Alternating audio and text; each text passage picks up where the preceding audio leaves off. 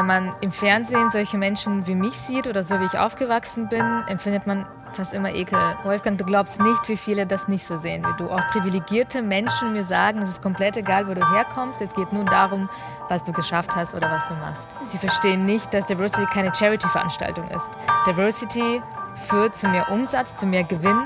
Diversität führt dazu, dass Innovationen entstehen. SWR1 Leute moderiere ich seit mehr als 30 Jahren. Mit anderen Worten, ich komme auf sehr viele Sendungen und habe halt auch eigentlich fast jede Frage schon mal gestellt. Ja, aber nur fast. Und genau deshalb gibt es auch diesen Podcast. Hier möchte ich dir noch Leute vorstellen, die für dich neu und überraschend sind. Und ich verrate dir nicht, wer kommt. Ich bin total gespannt. Wir werden sehen, was passiert. Und was jetzt kommt, heißt im Übrigen, erzähl mir was Neues. Wolfgang, wie hast du eigentlich deine Schulzeit in Erinnerung? Äh, alles in allem als sehr angenehm. Sehr angenehm? Ja. Ja, gut durchgekommen, nicht sitzen geblieben. Irgendwie gut durchgekommen. Ich war da im Gymnasium, hab, war ich immer so um, um die 2,5. Das heißt, für irgendwelche höheren Wein hat es nie gereicht. Aber ich war irgendwie auch nie gefährdet, was Ja. Versetzung oder so angeht. Nö, und ich, ich, also ich weiß, dass viele sagen, Schule habe ich in ganz schlechter Erinnerung, ich nicht. Du nicht. Und hast du von zu Hause auch, ähm, hattest du den Eindruck, dass du viel Unterstützung bekommen hast, Nachhilfe oder, oder solche Sachen? Ah, Irgendwie Nachhilfe habe ich keine gebraucht und äh, von daher die Unterstützung, die ich gekriegt habe, war für mich in jedem Fall ausreichend, dass klar war, ich kann die Schule machen und hinterher habe ich die Möglichkeit zu studieren. Ja, okay, Ja. alles klar. Also wie die Schulzeit für unsere heutige Gästin war, kann sie dir gleich noch selbst erzählen. Aber auf jeden Fall beschäftigt sie die Schule und die Bildung immer noch sehr. Ich sage herzlich willkommen, Natalia Nepomniascha. Wow. Hallo. Hallo, guten Tag. Hallo Natalia. Hallo Wolfgang. Wir duzen uns. Gerne. Natalia, wo kommst du her ursprünglich? Aus Augsburg. Aus Augsburg. Und deine Familie kam aus in ganz, ganz langer Zeit oder vor ganz, ganz langer Zeit woher? Dass das immer so wahnsinnig relevant ist heutzutage, finde ich immer noch spannend. ich wusste, dass das jetzt kommt. Weißt du warum? Sag's mir.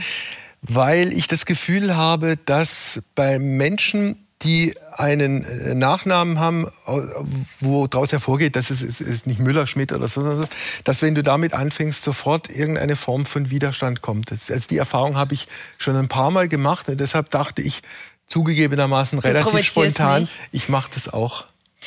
Ja, weil das natürlich immer unterstellt, dass wir irgendwie andere Deutsche sind. Warum? Warum ist das so? Weil man sich nicht damit zufrieden gibt, wenn ich antworte, dass ich aus Augsburg komme. Ich denke, es ist für Menschen, die keinen Migrationshintergrund haben oder keinen Namen, der eben nicht deutsch klingt, einfach schwer nachvollziehbar, wie es sich anfühlt, wenn man sein ganzes Leben lang darauf angesprochen wird. Und weil man natürlich, wie ich, diese Erfahrung gemacht hat, eben mit Xenophobie und mit Ausländerfeindlichkeit, dann triggert das einfach immer etwas. Aber hat sich da nicht in den letzten Jahren doch sehr, sehr viel verändert und letztlich auch sehr viel zum Positiven verändert? Da hat sich viel verändert, aber ich war tatsächlich vor ein paar Jahren mal arbeitslos und habe Okay. mich äh, im, ähm, bei der Agentur für Arbeit gemeldet. Und dann saß ich da bei der sehr unfreundlichen Dame und dann musste sie irgendwie meine Kartei anlegen und meinte gleich so, ah ja, Sprache, na gut, Russisch kann ich ja schon mal gleich ankreuzen, was können Sie denn noch so? Ich bin in der Ukraine geboren. Äh, Ja, ich spreche Russisch, ist meine Muttersprache, aber genauso gut hätte es sein können, dass ich gar kein Russisch spreche. Und natürlich ist Xenophobie aufgrund eines Namens gleich auf eine Sprache zu schließen, ohne Okay. nachzufragen. Also, wir starten unser Gespräch üblicherweise immer mit dem sogenannten Lückentext. Wenn das für dich okay ist, würde ich damit Ich auch anfangen. gespannt. Ähm, Natalia kennen heute viele als Die Gründerin von Netzwerk Chancen. Netzwerk Chancen. Mhm. Das ist aber nicht alles, was sie ausmacht. Sie sieht sich auch in der Rolle der Vorkämpferin für sozialen Aufstieg in Deutschland. Vorkämpferin für sozialen Aufstieg in Deutschland. Erzähl mir was Neues. Also ein Teil der Antwort ist jetzt gerade schon gekommen, aber erzähl mir was Neues. Ich denke, dass das deutsche Schulsystem sehr viele Kinder ihre Chancen raubt. Weil nicht alle wie du aufs Gymnasium können und weil das eben wahnsinnig oft nichts mit ihren Fähigkeiten und auch nichts mit ihren Kompetenzen zu tun hat, sondern mit ihrer sozialen Herkunft.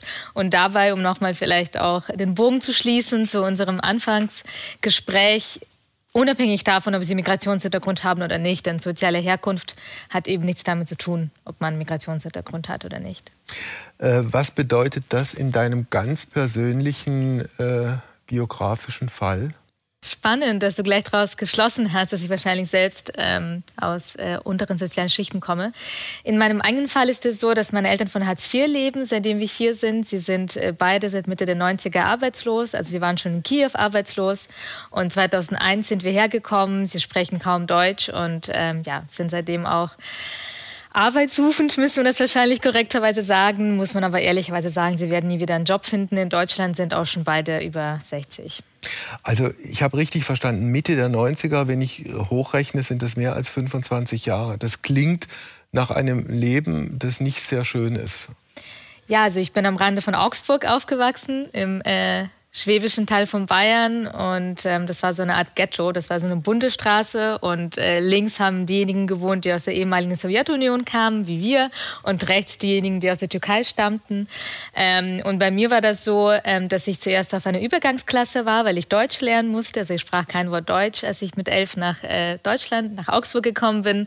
Und ähm, dann war das so, dass in Bayern ja die Empfehlung für die weiterführende Schule bindend ist, also dann könnte Eltern gar nicht mitreden und ehrlicherweise meine hätten gar nicht mitreden können, weil sie sich mit dem deutschen Schulsystem ja gar nicht auskannten. Und ähm, auf dieser Übergangsklasse waren meine Noten so okay, würde ich sagen. Und dann bin ich eines Montags in die Schule gekommen und sie haben uns zum Schulamt gefahren und so einem Schnellverfahren Deutsch, Mathe, Englisch ganz schnell getestet. Und wir hatten so bestimmte Zeiten im Englischen nicht durchgenommen oder bestimmte Formeln in Mathe noch nicht und dann gesagt, so fürs Gymnasium mhm. nicht gut genug, das Mädchen geht auf die Realschule. Und das hat natürlich mein Leben sehr krass beeinflusst. Ich habe meine Realschule mit 1,0 als Schulbeste abgeschlossen. Ich habe äh, über viele Umwege mein Studium abschließen können in, in, England. In Deutschland hätte ich ja nicht studieren können. Was hast du studiert? Internationale Beziehungen. Mhm. Und ähm, habe mit Auszeichnung auch mein Studium abgeschlossen und mir kann keiner erzählen, dass ich als deutscher Abitur nicht geschafft hätte.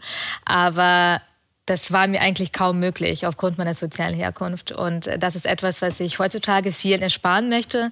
Und deshalb setzen wir uns mit Netzwerkchancen unter anderem dafür ein, dass das mehrgliedrige Schulsystem abgeschafft wird und durch eine Gemeinschaftsschule ersetzt wird mit individueller Förderung, wo wirklich jedes Kind individuell gefördert wird. Lass mich eins noch nachfragen. Gerne. Hättest du denn die Möglichkeit gehabt, nach diesem Realschulabschluss mit 1,0 auf irgendein, ich kenne mich da zugegebenermaßen nicht besonders aus, auf irgendeine weiterführende Schule zu gehen, mit dem Ziel dann auch Abitur zu machen? Ja, theoretisch natürlich schon. Das wolltest du nicht? Weißt du, eine Theorie ist irgendwie alles möglich. Ja, ich hätte auf die FOS äh, gehen können, ähm, so heißt es äh, in Bayern. Ähm, das hat diverse Namen äh, in anderen Bundesländern. Aber gerade weil ich aus Hartz IV komme, und das haben sehr viele Menschen, die aus unteren sozialen Schichten kommen, gemein, dass wir ein unglaubliches Sicherheitsbedürfnis haben. Und ich habe mir dann zuerst gesagt, mach eine Ausbildung, dann hast du schon mal was in der Tasche, wenn du schwanger wirst oder wenn sonst irgendwas passiert, dann kann dir schon mal nichts passieren. Und dann habe ich zuerst eine Ausbildung gemacht zur Fremdsprachenkorrespondentin und dann eine andere zur Übersetzerin und Dolmetscherin. Ähm, und das ist nichts passiert. Ich bin nicht schwanger geworden und ich wollte unbedingt studieren, war mein Traum und bin dann eben nach England und dort konnte ich nur hin, weil meine zweite Ausbildung dort als ein Bachelor anerkannt wurde und in Deutschland eben nicht. Und dazu muss man aber auch sagen, ich habe für meine erste schulische Ausbildung 200 Euro BAföG bekommen. Davon konnte ich in München kaum leben, das als Vierkind. Äh, das war richtig krass. Und für das Auslandsstudium habe ich 0 Euro BAföG bekommen das wurde mir komplett verwehrt. Und das war natürlich unglaublich schwer für mich, da weiter an mich zu glauben. Ich habe kein Stipendium bekommen, keinerlei Unterstützung. Und heutzutage kann ich natürlich sagen. Wie hast du dich finanziert damals? Ich habe sehr viel gespart. Ich habe in der Zeit, als ich äh, meine ersten schulischen Ausbildungen gemacht habe in München, habe ich sehr viel gearbeitet nebenbei. Ich habe mich zum Teil von Buttermilch ernährt, das weiß ich noch. Ähm, also es war schon hart an der Grenze und äh, viel so im Kino zum Beispiel gejobbt am Anlass und wirklich Geld gespart. Äh, wie ist es heute? Hast du einen festen Job? Arbeitest du äh, mit verschiedenen Standbeinen? Ich arbeite bei einer großen Unternehmensberatung und verdiene auch sehr gut. Also ich glaube, man kann sagen, ich habe es geschafft und habe aber 2016 ehrenamtlich Netzwerk Chancen gegründet und mittlerweile habe ich vier Mitarbeitende, die das ganze Unternehmen für mich leiten. Auf das Unternehmen werden wir in aller Ausführlichkeit noch kommen. Wenn ich trotzdem noch mal zu deiner Familie kommen darf, warum haben in diesen 90er Jahren deine Eltern beschlossen, nach Deutschland zu gehen und dich dann eingepackt? Also Sie sagen, dass es tatsächlich, dass ich der Grund war, ähm, weil Sie arbeitslos waren schon dort und einfach keinerlei Perspektiven für mich gesehen haben. Und ich bin Ihnen auch sehr dankbar dafür, dass Sie sich getraut haben, obwohl Sie beide nicht die extrovertiertesten Menschen ja. sind, dass sie sich trotzdem getraut haben, tatsächlich diesen Schritt zu wagen. Wobei die Zeit damals, also wenn ich mich richtig zurückerinnere, die alte Sowjetunion gab es nicht mehr. Äh, die, die, es gab die Unabhängigkeitsbewegung in verschiedenen Teilstaaten, so auch in der Ukraine, die sich ja dann letztlich auch von der Sowjetunion ähm, abgekapselt und separiert hat. Und auch unter diesen neuen Bedingungen äh, sahen deine Eltern keine Chancen, irgendwie sich noch was aufzubauen?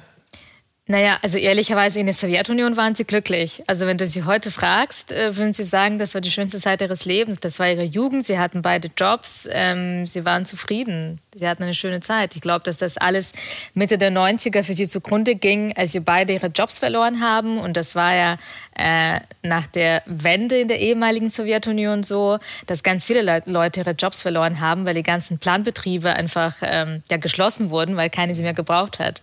Und ähm, sie standen auf einmal vor dem Nichts, hatten ja auch kein Arbeitslosengeld oder ähnliches. Und wir haben da wirklich, ja, man kann fast schon sagen, gehungert. Also ich hatte kaum oder eigentlich keine Kleidung, die nicht getragen war, inklusive Unterwäsche. Als ich Kind war, es war alles irgendwie ähm, von einer anderen Schulter oder hat irgendjemand uns geschenkt. Und das war schon, das war richtig bitterste Armut. Viel bitterer als Hartz IV. Wie, wie bist du letztlich da rausgekommen? Äh, zum einen deshalb, weil für dich zu einem relativ frühen Zeitpunkt klar war, dass du ein anderes Leben führen möchtest und führen musst als deine Eltern oder weil es auch von außen Menschen gab, die dich plötzlich irgendwie unterstützt haben, die dir geholfen haben? Ich hatte schon immer ein sehr ausgeprägtes Gerechtigkeitsbedürfnis. Ich glaube, ich habe es von meinem Vater. Und ich hatte, als ich auf dieser Realschule war in Augsburg, Freunde und Freundinnen, die auf den Gymnasien waren, die aber viel schlechter in Mathe waren als ich, die kein Komma richtig setzen konnten. Und ich habe nicht verstanden, warum sie Abi machen dürfen und ich nicht. Und ich habe ähm, nach der neunten Klasse habe ich versucht, aufs Gymnasium zu wechseln und bin dann ähm, aufs Gymnasium zum Konrektor eines Gymnasiums, was in Augsburg den Ruf hatte, dass man da relativ relativ einfach draufkommt.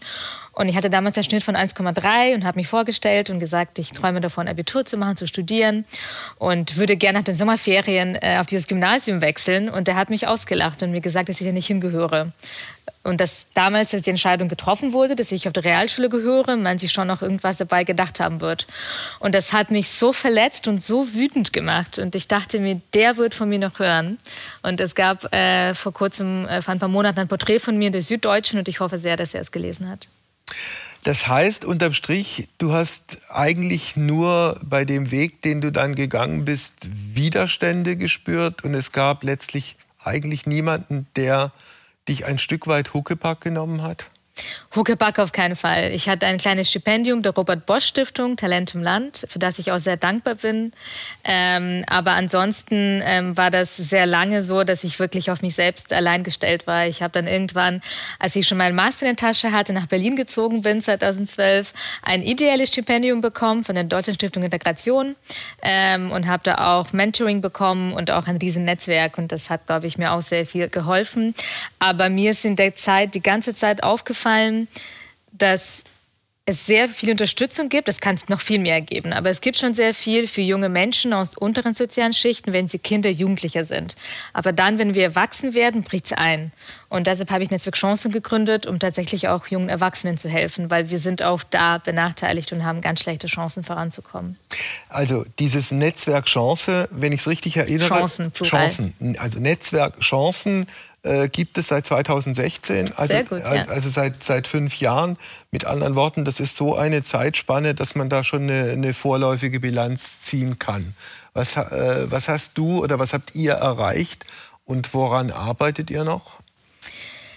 Ja, ich glaube, da sind äh, mehrere Sachen, die wir erreicht haben. Zum einen ist es so, dass wir über 1100 junge Menschen in der Förderung haben. Wir fördern sie komplett kostenfrei mit Workshops äh, zu Themen wie Rhetorik oder Networking, Karriereplanung, Mindset, also alle Soft Skills, die gerade soziale AufsteigerInnen brauchen. Wir fördern sie mit Jobangeboten von unseren UnternehmenspartnerInnen, mit Einzelcoachings zu Themen wie eigene Stärken erkennen. Äh, wir haben noch Inspirational Talks, wo wir berühmte AufsteigerInnen einladen. Pina Atalay war zum Beispiel da oder Andrea Canales. Also es ist wirklich ein sehr, sehr großes ähm, Angebot. Auch Mentoring bieten wir an und haben schon einige Leute in Jobs gebracht ihnen auch Selbstbewusstsein eingehaucht. Denn das ist wirklich das Wichtigste eigentlich, dass Menschen wie ich aus den Verhältnissen, aus denen wir kommen, nicht an uns glauben. Und ähm, in der Arbeit haben wir aber auch gemerkt, der Punkt, warum es nicht klappt, ist, dass die soziale Herkunft nicht als Diversity-Faktor angesehen wird. Denn es ist so, dass Unternehmen und Organisationen gerade in den Chefetagen natürlich nicht divers sind, das wissen wir alle. Aber was die meisten nicht wissen, dass sie auch nicht sozial divers sind, dass da hauptsächlich Menschen sind, die aus gut bürgerlichen Schichten kommen. Also eben nicht nur der Thomas Müller, sondern Thomas Müller, der auch aus einer gutbürgerlichen Schicht kommt. Und wir haben uns äh, angefangen, aktiv dafür einzusetzen, dass auch die soziale Herkunft als Diversity-Faktor anerkannt wird. Und jetzt Anfang des Jahres, 2021, geschafft, dass die Karte der Vielfalt äh, die Dimension aufgenommen hat und sind auch wahnsinnig stolz. Die Karte der Vielfalt ist der größte Arbeitgebendenverein, der sich für Vielfalt einsetzt in Deutschland, wo auch alle großen Unternehmen Mitglied sind. Und seitdem hat sich wirklich was bewegt. Also seitdem haben wir wirklich das Gefühl, dass unsere Mitglieder Mitglieder wirklich bessere Chancen haben. Wie kommt ihr zu denen, denen ihr dann schlussendlich äh, Hilfe zukommen lasst? Ganz unterschiedlich. Wir haben MultiplikatorInnen, das sind unterschiedliche Stiftungen, Berufsschulen, äh, Fachverbände, aber mittlerweile auch immer mehr Mundpropaganda, in dem einfach Mitglieder, andere Mitglieder, ich will nicht sagen anwerben, aber uns einfach weiterempfehlen. Und was vielleicht auch noch wichtig ist, das ist ein sehr niedrigschwelliges Programm. Das heißt, man muss kein Referenzschreiben einreichen, keine Bewerbung schreiben, man füllt ein Formular aus auf unserer Homepage, ganz kurz was zu seiner sozialen Herkunft und zur Motivation, zwei bis drei Sätze. Und wenn man vom Alter her reinpasst, ist man auch dabei dabei. Und das war mir super wichtig, denn von elitären Programmen gibt es schon sehr viele. Ich war da selber Teil von und ich wollte unbedingt auch die erreichen, die eben noch nicht das Selbstbewusstsein haben, sich für so ein elitäres Programm zu bewerben. Manchmal macht es ja Sinn, äh, bestimmte Projekte anhand von sehr konkreten, konkreter Beispiele äh, festzumachen und vorzustellen. Wenn ich dich jetzt bitten würde, dir einen Jungen und ein Mädchen auszugucken und deren äh, Biografie ein, bisschen, ein bisschen zu schildern. Wer würde dir da einfallen? Meinst du Mitglieder von uns? Ja, denen ihr helft. Ach, einige. Also wir haben zum Beispiel einen jungen Mann, der sein Studium beendet hat. Äh, wichtig auch, er hat keinen Migrationshintergrund. Denn das ist auch mir ganz wichtig zu sagen. Es gibt auch junge deutsche Männer, die von mir aus Thomas Müller heißen, die aber irgendwo in Berlin-Marzahn bei einer alleinerziehenden Mutter aufgewachsen sind. Und die sind alles andere als privilegiert. Und er heißt nicht Thomas Müller, aber er ist ja. vergleichbar. Und ähm, er hat, nachdem er sein Studium beendet hat, lange keinen Job gefunden und war dann äh, bei einem Event von uns, ähm, hat einen potenziellen Arbeitgeber kennengelernt und ist tatsächlich tatsächlich bei diesem Unternehmen später eingestiegen. Und die äh, HR-Dame hat ihm dann gesagt, hätte er sich einfach nur beworben bei ihr, hätte sie ihn abgelehnt, weil die Keywords im CV ge gefehlt haben. Und weil wir das sehen, dass sehr, sehr viele Jobs für Beziehungen vergeben werden, stiften wir diese Beziehungen und bringen diese jungen Menschen direkt mit ArbeitgeberInnen zusammen. Ähm, und ähm, sind tatsächlich auch sehr froh, ähm, dass ArbeitgeberInnen auch mehr Interesse haben, auch an jungen Männern, die keinen Migrationshintergrund haben und auch sehen, dass das durchaus auch Diversity sein kann. Ähm, Wenn es jetzt um Mädchen geht, ähm, da gibt es auch ähm, einige, zum Beispiel eine fällt mir ein, sie hat auch ein Studium abgeschlossen hatte aber nie äh, die, das Selbstbewusstsein, ähm, als sie keinen guten Job gefunden hat, weiter für sich zu kämpfen und hat als Office Managerin angefangen und hat dann durch unsere Workshops, die wir gegeben haben, äh, viel auch zu den Themen wie Verhandlungen ähm, oder auch Selbstbewusstsein stärken, ähm, Rhetorik auch, ähm, sich getraut, tatsächlich eine Beförderung ähm, anzusprechen und hat sie auch bekommen in ihrer Firma und ist jetzt endlich mal in einem Job angekommen, der auch wirklich mehrere Bildung und Ausbildung entspricht. Also die beiden Beispiele, die du gerade gebracht hast, da setzt ja die Hilfe relativ spät ein. Das sind ja Leute, die ihr Studium abgeschlossen haben. Der eine hat keinen Job gefunden, die andere hatte Probleme mit dem eigenen Selbstwertgefühl und hat sich quasi unter Wert verkauft. Gibt es auch ähm, Leute, die, wo ihr sehr viel früher äh, einsetzt und anfangt, Leute, die möglicherweise noch entweder in der Schule sind oder vielleicht auch in der Ausbildung sind? Also es fängt bei uns an mit 18 Okay. 18 bis 39, ja. das heißt, in der Schule äh, sind da auf jeden Fall die wenigsten. Wir haben noch einige, die noch studieren auf jeden Fall und die suchen dann Praktika über uns oder wollen überhaupt erstmal verstehen. Wir haben noch einige, die eine Ausbildung gemacht haben, weil sie sich wie ich damals nicht getraut haben, ihren Weg zu gehen ähm, und die sich zum Beispiel eine Mentorin oder einen Mentor über uns suchen, um dann überhaupt rauszufinden, wo liegen meine Stärken, die Coaching über uns machen, um eben nicht irgendein Studium zu beginnen, was vielleicht später zu gar nichts führt, sondern wirklich rauszufinden, herausfinden, wo möchte ich hin. Also du hast ja nun die Außenwirkung einer eigentlich in fast jeder Beziehung selbstbewussten jungen Frau. Wenn du dich mit dem Mädchen vergleichst, die du vor, weiß nicht, 15, 20 Jahren warst, wie groß sind die Unterschiede? Ich hatte eine ganz tiefe soziale Scham. Ähm, denn wenn man im Fernsehen solche Menschen wie mich sieht oder so wie ich aufgewachsen bin, empfindet man fast immer Ekel. Man zeigt Hartz IV als Menschen, die irgendwie, also ich habe so ein typisches Bild vor Augen, dass man irgendwie auf der Couch sitzt, so ein Couchtisch hat und da irgendwie isst vor dem Fernseher. Ähm, und so habe ich mich irgendwie auch empfunden. Und ähm, das habe ich gar nicht mehr. Ich bin stolz drauf, was ich geschafft habe. Ich äh, kann überhaupt nichts für meine Herkunft. Ich glaube, dass kein Mensch etwas für seine Herkunft kann. Auch die, die im Geburtslotto gewonnen haben, können nichts dafür, dass sie da gewonnen haben und ich eben verloren habe, vergleichsweise. Ja. Und ähm, ich bin auf jeden Fall sehr gewillt dafür zu kämpfen, dass auch andere diese Scham ablegen. Also wobei, ich meine, die Leistung, die du erbracht hast oder die andere, denen du hilfst, auch erbringen, natürlich sehr viel, sehr viel höher zu bewerten ist als so der kleine Weg, den ich äh, machen durfte, ja, aus irgendwie stabilen sozialen Verhältnissen mit der Unterstützung, die ich gebraucht habe äh, nicht nur mentaler Art, emotionaler Art, sondern letztlich auch finanzieller Art. Wolfgang, du glaubst nicht, wie viele das nicht so sehen wie du. Auch privilegierte Menschen mir sagen, es ist komplett egal, wo du herkommst. Es geht nur darum, was du geschafft hast oder was du machst. Das ist mit Verlaub ein ziemlicher Quatsch. Also meiner Meinung nach. Aber meine persönliche Meinung. Ein wesentlicher Punkt, wenn ich es richtig verstanden habe, eurer Initiative ist, äh, Unternehmen dazu zu bringen, genauer hinzugucken, wen man einstellt und wen nicht. Und dieser, dieser, dieses Ausschlusskriterium kommt aus prekären Verhältnissen oder kommt aus Hartz-IV-Familien. Äh, zu erreichen, dass das eben keine, keine Rolle spielt. Jetzt hast du auch vorhin erzählt, ihr habt ja eine Art von Netzwerk. Ihr, ihr, und ihr ladet ja äh, Unternehmerinnen und Manager und ich weiß nicht wen, Leute, die was zu sagen haben und die in diesen Bereichen unterwegs sind, ein. Äh, hast du das Gefühl, dass, dass du und dass ihr da inzwischen auf, auf mehr Bereitschaft stößt als früher? Auf jeden Fall. Also ich kann dir 2018 berichten, dass wir damit begonnen haben, mit diesem Diversity-Thema, ähm, wurden wir wirklich ausgelacht. Ähm, Unternehmen, als wir auf sie zugekommen sind damals, ähm, haben gefragt, ob wir Frauen hätten, weil sie würden gerne im Bereich Gender divers werden. Und das Thema soziale Herkunft, wie Thomas Müller ist Diversity, das kam gar nicht an.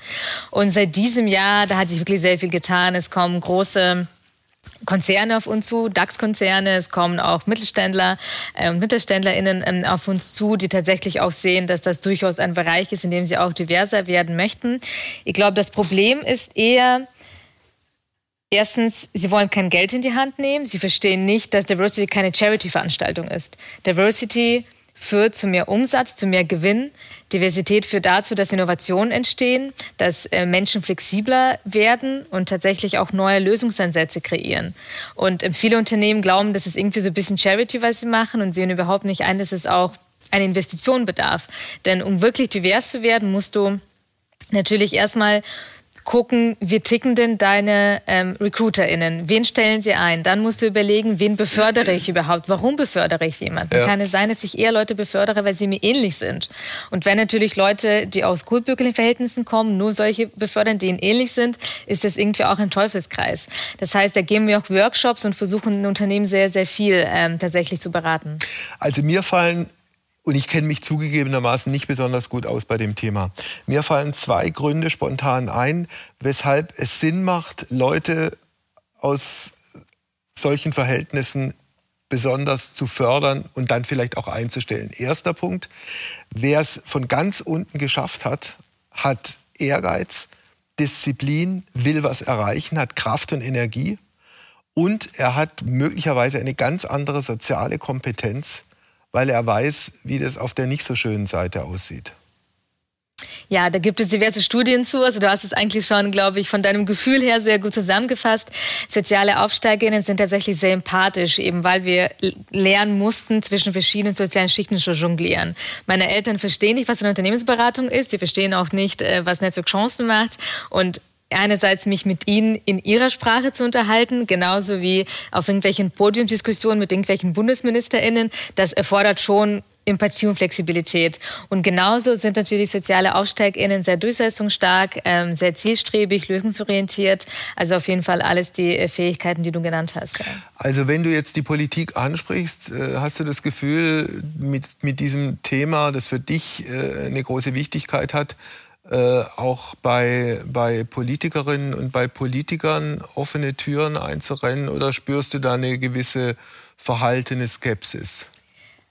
Also ich glaube, eine Sache muss man sagen, es steht sich kein Politiker und keine Politikerin hin und sagt, ich bin gegen Chancengleichheit. Das wird niemand machen. Alle werden sagen, sie sind für Chancengleichheit.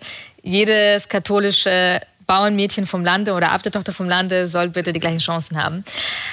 Aber die Konzepte, wie man das erreicht, sie liegen alle auf der Hand. Es gibt so viele Vergleiche mit Finnland zum Beispiel, die ein ganz tolles Schulsystem haben, mit Gemeinschaftsschulen, mit viel individueller Förderung und wirklich nachweislich es geschafft haben, die soziale Herkunft von, dem, von den Bildungsleistungen zu entkoppeln. Es gibt viele andere Beispiele, Estland, Singapur, Kanada. Und die Konzepte sind da, man setzt sie nur nicht um. Und da ist schon so ein bisschen die Frage, warum man sie nicht umsetzt. Und wenn wir mit unseren Ideen kommen, eben die Mehrgliedrigkeit abzuschaffen, viel mehr individuell zu fördern, schon von der Kita an. Äh, wir fordern natürlich auch in den höheren Klassen, also in der Oberstufe, auch sehr stark individuell zu fördern.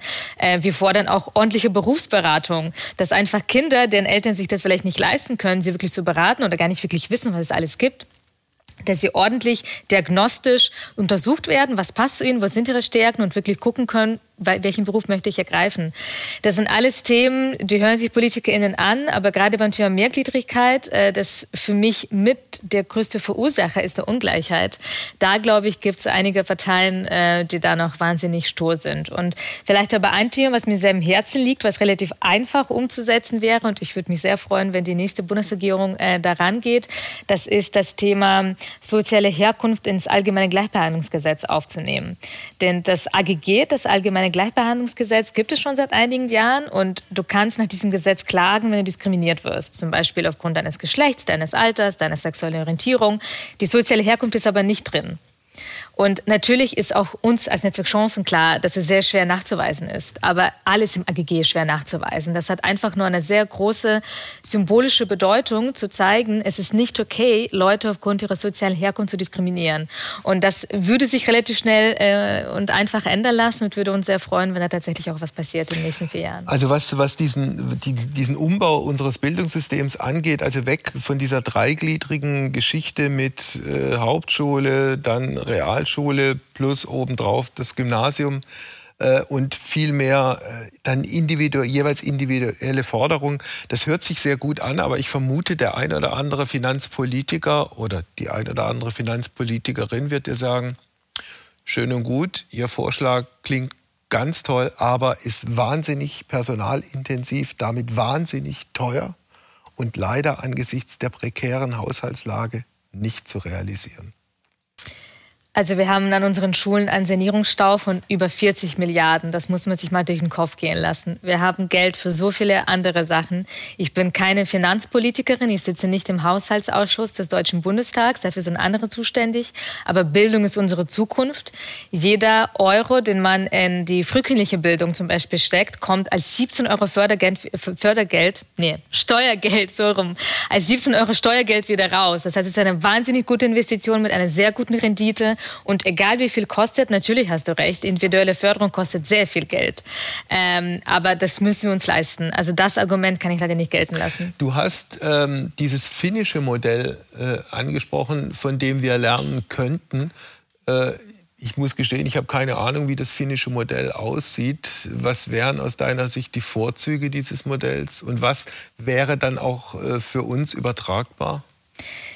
Die Kinder lernen zusammen, bis sie 16 sind. Und es sind kleine Klassen mit sehr viel individueller Förderung. Das ist zum Beispiel in Estland genauso. Du schaust, dich, äh, du schaust dir jedes Kind einzeln an und du guckst, okay, das Kind ist gut in Deutsch, dann bekommt das Kind ähm, vielleicht oder kommt in einen stärkeren Deutschkurs. Das andere Kind ist gut in Mathe, kommt in einen stärkeren Mathekurs.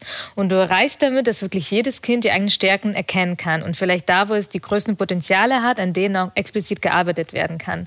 Und indem die Kinder, bis sie 16 16 sind, zusammen lernen, entstehen keine Barrieren. Denn bei uns ist es so, Natürlich, du hast mich ja vor einer halben Stunde ungefähr gefragt, natürlich hätte ich theoretisch nach der Realschule auch sonst wohin gehen können, Abi nachholen können. Aber es ist ja wesentlich schwieriger, die Schule zu wechseln, irgendwas nachzuholen, als einfach auf seiner Schule zu bleiben und in dem System zu bleiben, in dem man ist. Ganz ehrlich, wäre ich auf dem Gymnasium, hätte ich natürlich Abi gemacht, keine Frage. Ähm, und ich glaube, ein System, in dem die Kinder auf derselben Schule bleiben können, in dem sie nicht wechseln können, in dem es keine Brüche gibt, hat nur noch Vorteile, wenn sie individuell individuell gefördert werden. Und Finnland und Estland, um das nochmal zu komplettieren, äh, die haben tatsächlich die Erfahrung gemacht, dass mit diesem Modell auch die soziale Ungleichheit ein Stück weit runtergefahren werden kann? Absolut. Dazu gibt es auch Untersuchungen. PISA 2018 zum Beispiel hat es mit äh, Finnland auch ähm, sehr gut gezeigt. Aber ich glaube nochmal, diese individuelle Förderung, sie ist wirklich wahnsinnig wichtig. Wenn du einfach sehr, sehr große Klassen hast, wie bei uns meistens, wo die ähm, äh, LehrerInnen auch noch Inklusion leisten müssen, was ich sehr, sehr gut finde. Aber du brauchst natürlich viel mehr Personal für gute Inklusion. Äh, und das ist der Punkt, wo es einfach bei uns sehr stark hapert. Du brauchst multiprofessionelle Teams mit ErzieherInnen, mit PädagogInnen, mit SozialarbeiterInnen, PsychologInnen. Da muss einfach viel, viel mehr hin ähm, und viel mehr tatsächlich einfach, jedes Kind muss individuell angeguckt werden, jedem Kind muss individuell äh, geholfen werden. Und das kann nicht sein, dass es einfach nur davon abhängt, ob meine Eltern mir diese Hilfe geben können oder eben nicht. Trotzdem ist das Elternhaus natürlich nicht komplett äh, vernachlässigbar. Das wirst du aufgrund deiner eigenen Geschichte auch so bestätigen. Äh, das macht es natürlich trotzdem schwierig, stelle ich mir jedenfalls vor, für Kinder. Jetzt angenommen, sie kriegen die ganze Förderung in der Schule, wo auch immer, und dann gehen sie wieder nach Hause zurück zu Eltern, die die Sprache gar nicht können oder die jetzt digital auch nicht so aufgestellt sind, dass in Corona-Zeiten man entsprechend Unterricht halt als Homeschooling äh, initiieren kann.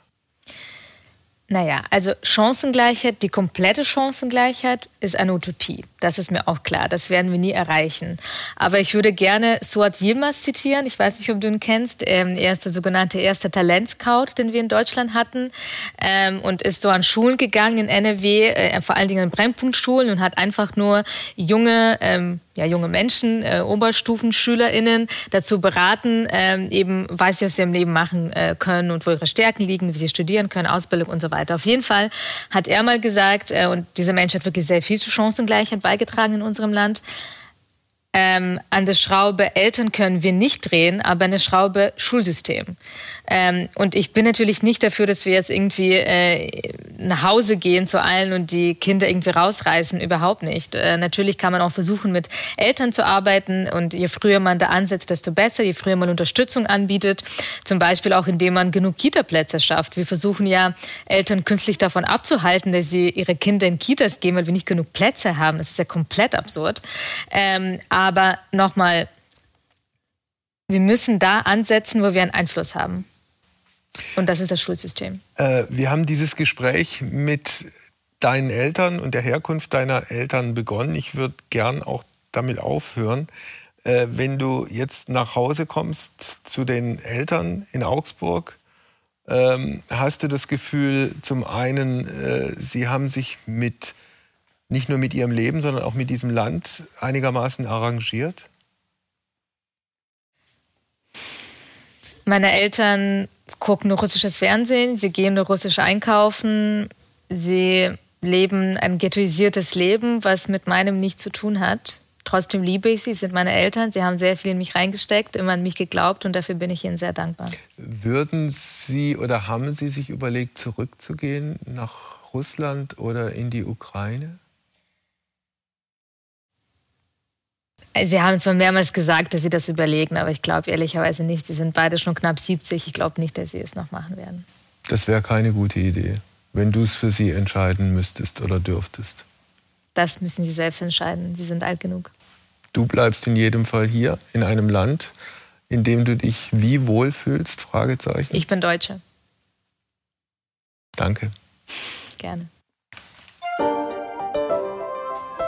Spannende Frau, spannendes Gespräch. Gab es was, was dir besonders hängen geblieben ist, was du jetzt ähm, vielleicht auch anders siehst als vor dem Gespräch?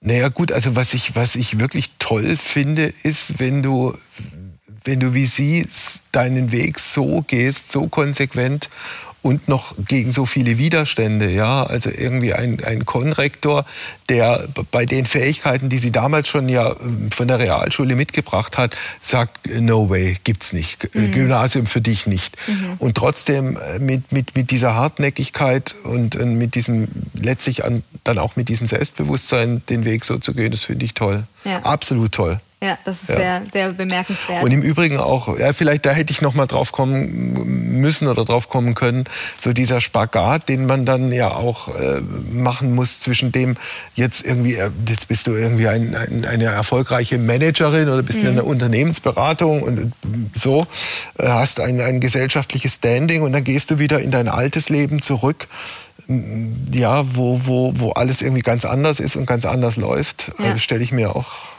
schwierig Ja, aber was für eine, also was für eine krasse Kompetenz, die sie da eigentlich auch mitbringt oder die ähm, ja auch ganz viele migrantische Kinder mitbringen, dass sie alleine schon mal einfach krasse Sprachkenntnisse haben. So. Also wie, wie ich dann zum Beispiel dastehe und einfach nur mein Englisch kann, ja, noch ein bisschen Schulfranzösisch vielleicht.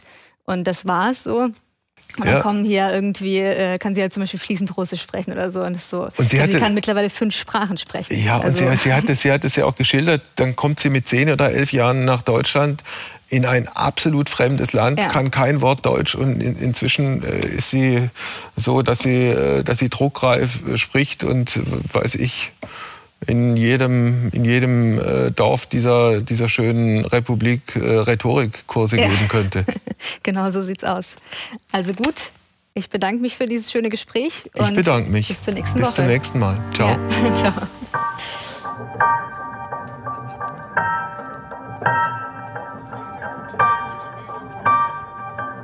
Das war die Erzähl mir was Neues Podcast-Folge von dieser Woche. Den letzten Podcast seht ihr hier oben und die komplette Playlist hier unten.